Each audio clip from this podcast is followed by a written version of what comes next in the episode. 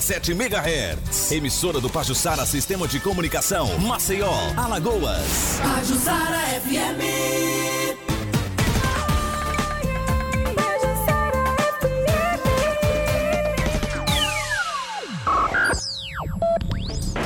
Começa agora 1210 Notícias. Com Ricardo Mota. 1210 Notícias. Oferecimento: Condomínio Vista Lagoa. A liberdade em sua versão premium. Conheça. Compre produtos de tecnologia mais barato com seu CNPJ no Fujioka Distribuidor.com.br.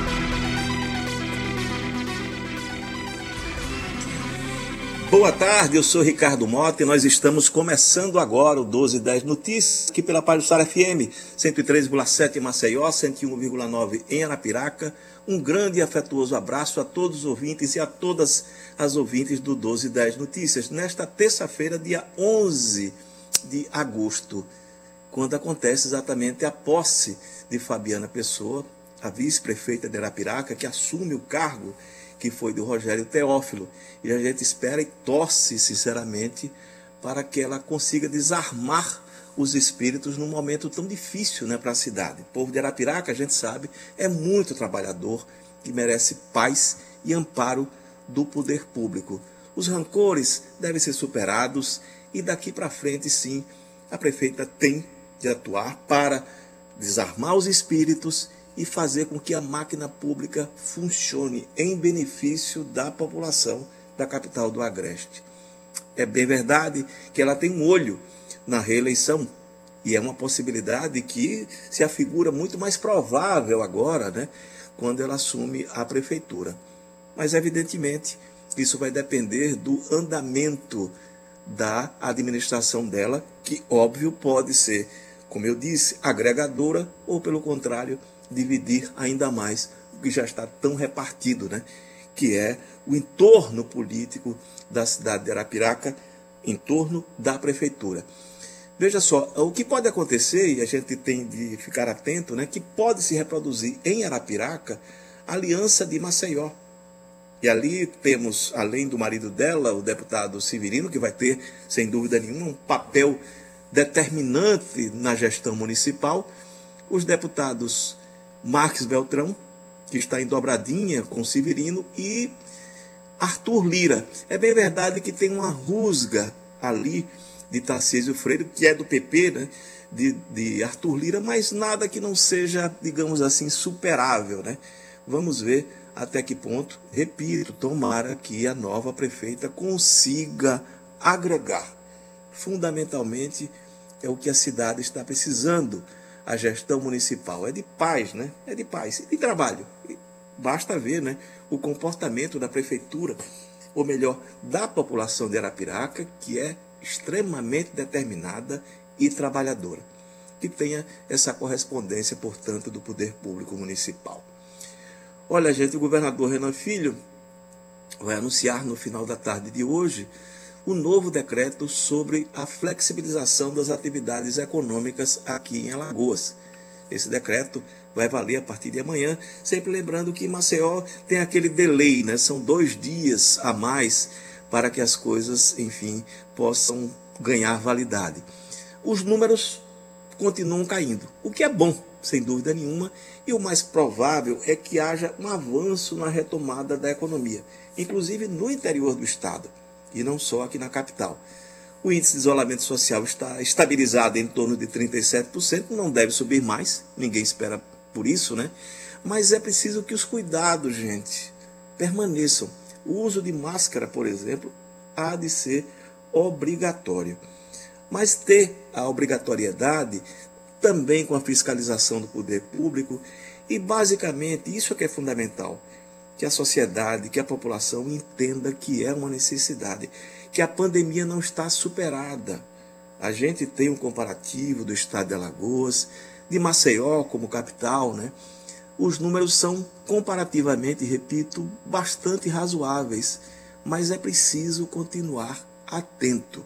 Eu disse aqui, esse índice de isolamento social em torno de 37% não vai subir mais. Daí para baixo, né?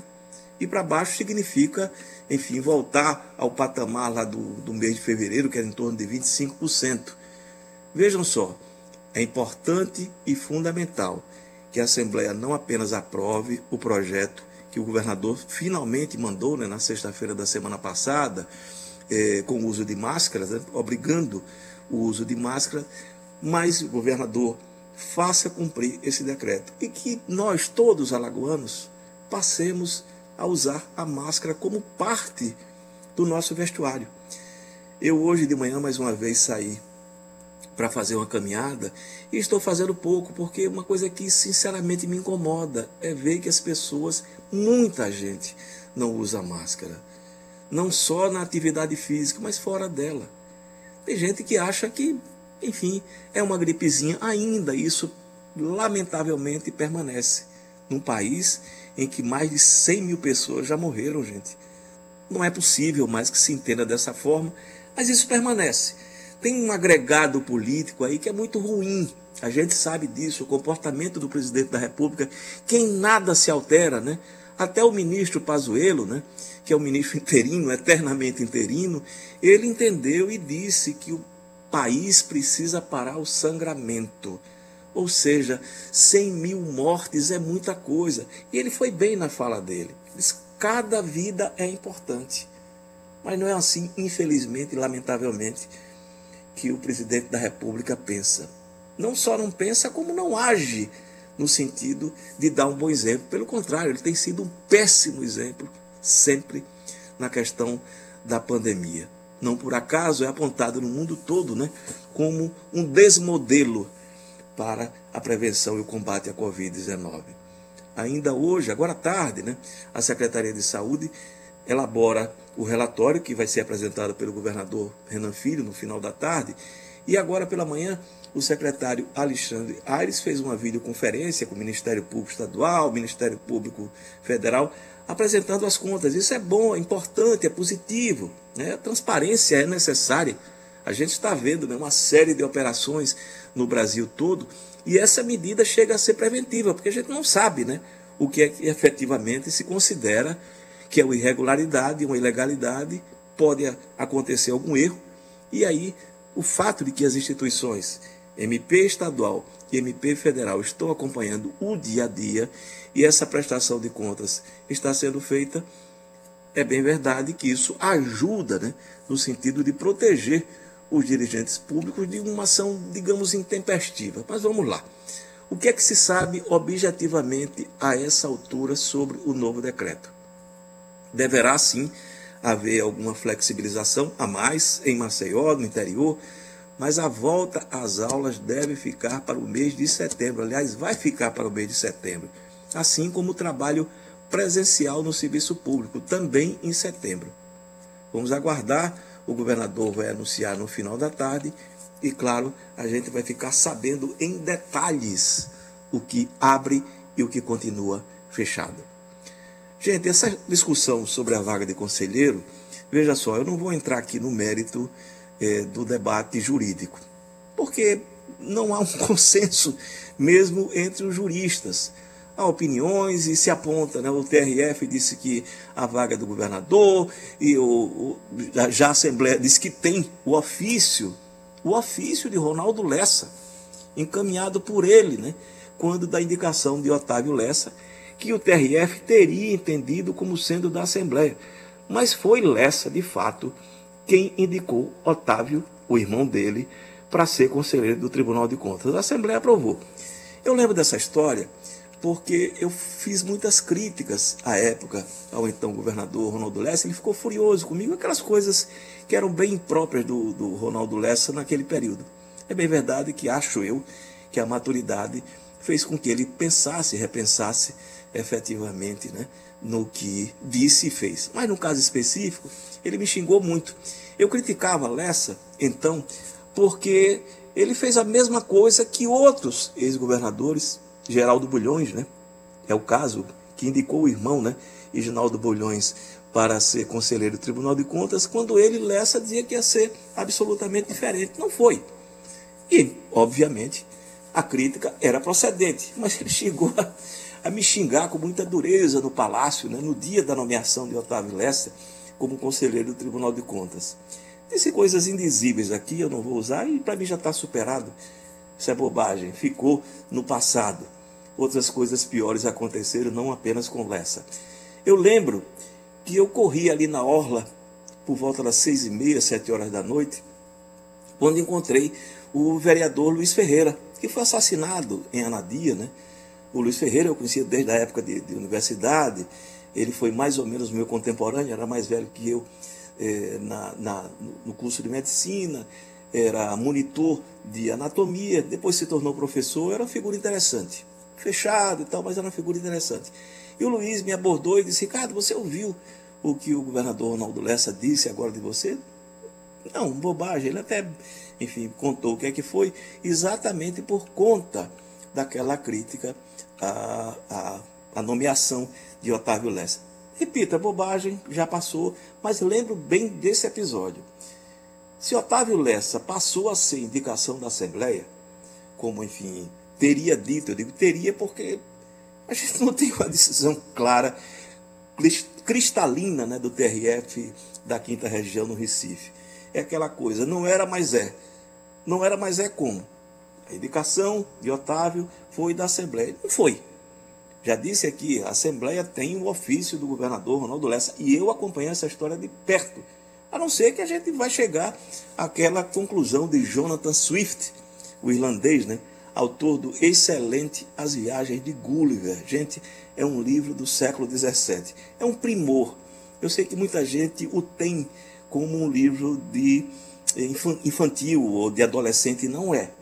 É um livro para qualquer idade. É uma crítica social ácida, duríssima, com um conteúdo filosófico também extremamente interessante. E o que é que ele diz ali, o Swift? Que o direito diz que o branco é preto e o preto é branco. Será que isso está valendo ainda? Isso foi século XVII, gente. Século XVIII. Está valendo? Se está, tudo bem, né? Agora, cá para nós, nem razoável é. Otávio Lessa foi indicação do governador do estado, então Ronaldo Lessa. E ponto final. Se agora vão modificar essa assertiva, aí o façam, mas dizendo exatamente. A hermenêutica afirma que a indicação do governador é da Assembleia. Ponto final. Não se discute.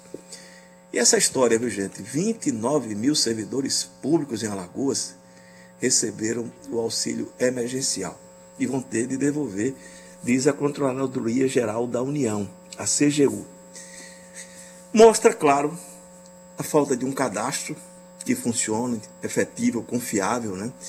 para que as pessoas possam fazer uso desse auxílio emergencial, que é extremamente importante, manteve a economia de Alagoas funcionando, aliás, até crescendo, como demonstrou a Secretaria da Fazenda, agora mostra também oportunismo. E essas pessoas que receberam, segundo a CGU, vão ter que devolver o dinheiro. É lamentável. São servidores públicos municipais, estaduais, de vários órgãos, né? E quão lamentável isso é. Porque se o aperto não aconteceu naquele momento em que as pessoas receberam esse auxílio, vai acontecer agora. E dobrado, né? Que pena. Vamos lá. Olha, mais um embate dentro do Ministério Público Estadual. Nós publicamos hoje no nosso blog, né, uma reclamação disciplinar, um pequeno texto sobre isso, apresentado apresentada esta reclamação pelos promotores José Antônio Malta, Max Martins, Jorge Dória Adriano Jorge e Jomar Moraes, além do ex-procurador Alfredo Gaspar, procurador-geral de Justiça, ele também promotor, né? Eles resolveram interpelar os colegas no Conselho Nacional do MP. Que colegas? Os procuradores de Justiça Antiógenes Lira, José Arthur Melo e Sérgio Jucá. Eles fizeram críticas e a gente lembra, eu lembro porque eu postei aqui no nosso blog e falei também no 1210 da reunião é, do Colégio de Procuradores no dia 10 de julho, em que eles criticaram duramente o acordo feito pela força-tarefa do Ministério Público Estadual com a Braskem para acelerar os acordos ou as negociações entre a empresa e os moradores do Pinheiro, Bebedouro, Mutange e Bom Parto. Está muito óbvio, né? Há problemas há no acordo porque demora mais do que muita gente esperava. E principalmente quando as coisas começam a acontecer, por óbvio, todo mundo quer que seu problema tenha solução. E é justíssimo, gente. Não há de se dizer que isso é injusto, não. Tanto que a Defensoria Pública Estadual, o Ministério Público Estadual também e o Ministério Público Federal estão cobrando da Braskem ampliação do seu quadro de pessoal que negocia com os moradores desses bairros. São cerca de 6.500 famílias envolvidas e menos de 400 acordos fechados até agora. Então, obviamente, os problemas existem. Só que uh, os procuradores, na reunião do, do Colégio de Procuradores, eles criticaram essa força-tarefa pelo que foi feito. E, obviamente, eles estão procurando o caminho né, natural, que é o Conselho Nacional do Ministério Público, para apresentar a sua reclamação disciplinar. Segundo ele, os colegas procuradores, e isso está no YouTube, viu, gente?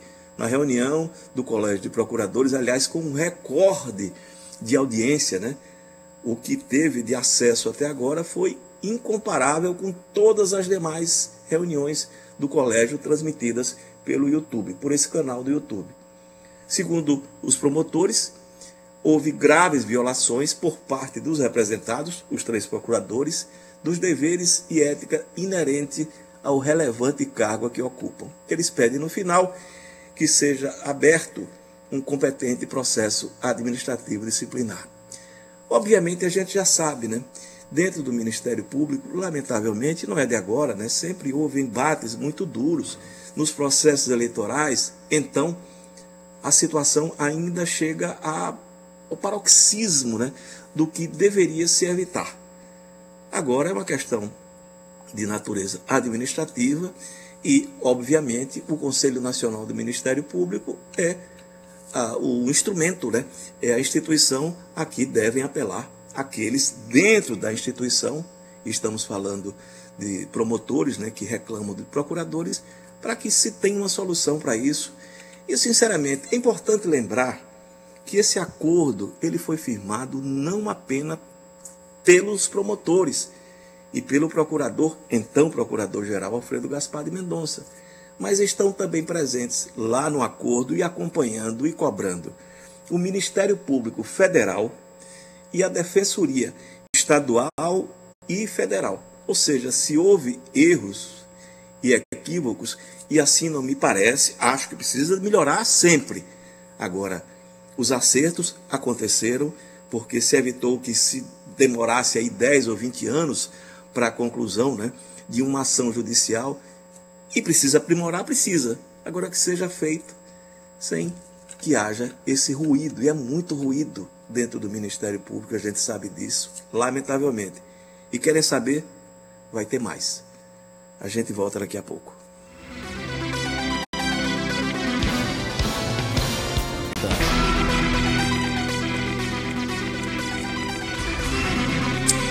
De volta com apoio técnico sempre competente de Fábio Lécio, a voz da malícia e a polêmica do dia. A polêmica do dia é a vacina russa. E a Rússia, o Putin, é, já anunciou que efetivamente formalizou a fabricação da primeira vacina contra a Covid-19. O mundo todo vê com desconfiança. É importante que haja desconfiança, mas é importante também entender que existe um processo e precisa ser visto com clareza por quem de fato entende e conhece do assunto, e no caso do Brasil é a Anvisa, né, para saber se efetivamente a vacina é eficaz, se passou pelos procedimentos. Como é um país muito fechado no que concerne a informações, obviamente isso possibilita o surgimento de muita boataria. E há uma desconfiança, por óbvio, em relação a essa nova vacina. Agora, vamos lá. O noticiário todo do, dos sites né, e dos jornais dizem que o governo do Paraná anunciou um acordo para produzir essa nova vacina.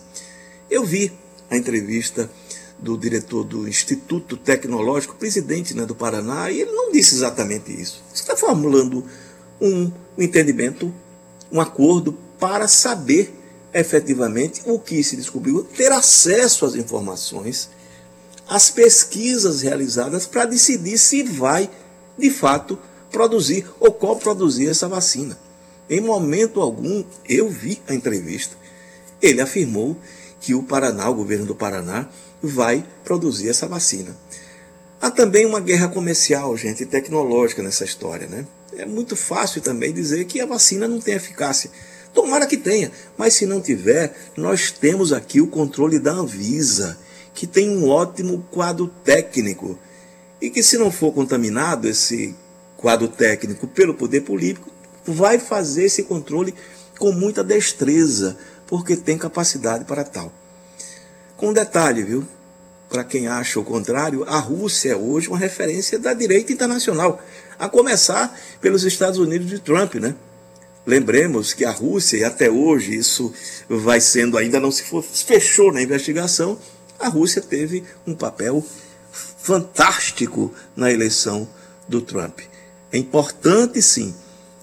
A Anvisa vai fazer a avaliação, vai fazer o filtro e em momento algum, repito, o diretor do Instituto Tecnológico do Paraná disse que o governo do Paraná iria fabricar essa vacina. Que vai checar as informações, receber, vai ter acesso, porque o mundo não está tendo é, acesso a essas informações. Falta transparência.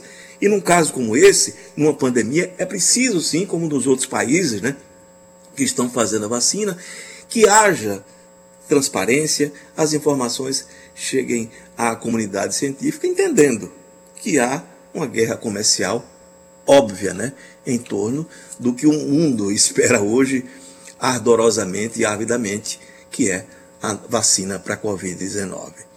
E nisso falando dos Estados Unidos, etc., o deputado estadual Douglas Garcia, do PTB, aliado da família Bolsonaro em São Paulo, disse que disse à justiça que Eduardo Bolsonaro entregou a cópia de um dossiê com militantes antifascistas para a embaixada dos Estados Unidos. Que história é essa? Ele, Garcia, foi condenado na semana passada a indenizar uma mulher que teve o nome dela e dados particulares inseridos nessa listagem de pessoas que, de acordo com as postagens feitas pelo próprio parlamentar, seriam terroristas, porque são antifascistas. E os fascistas são o quê? Vamos lá, né? O documento é importante, não é o mesmo do Ministério da Justiça, imagina-se, né?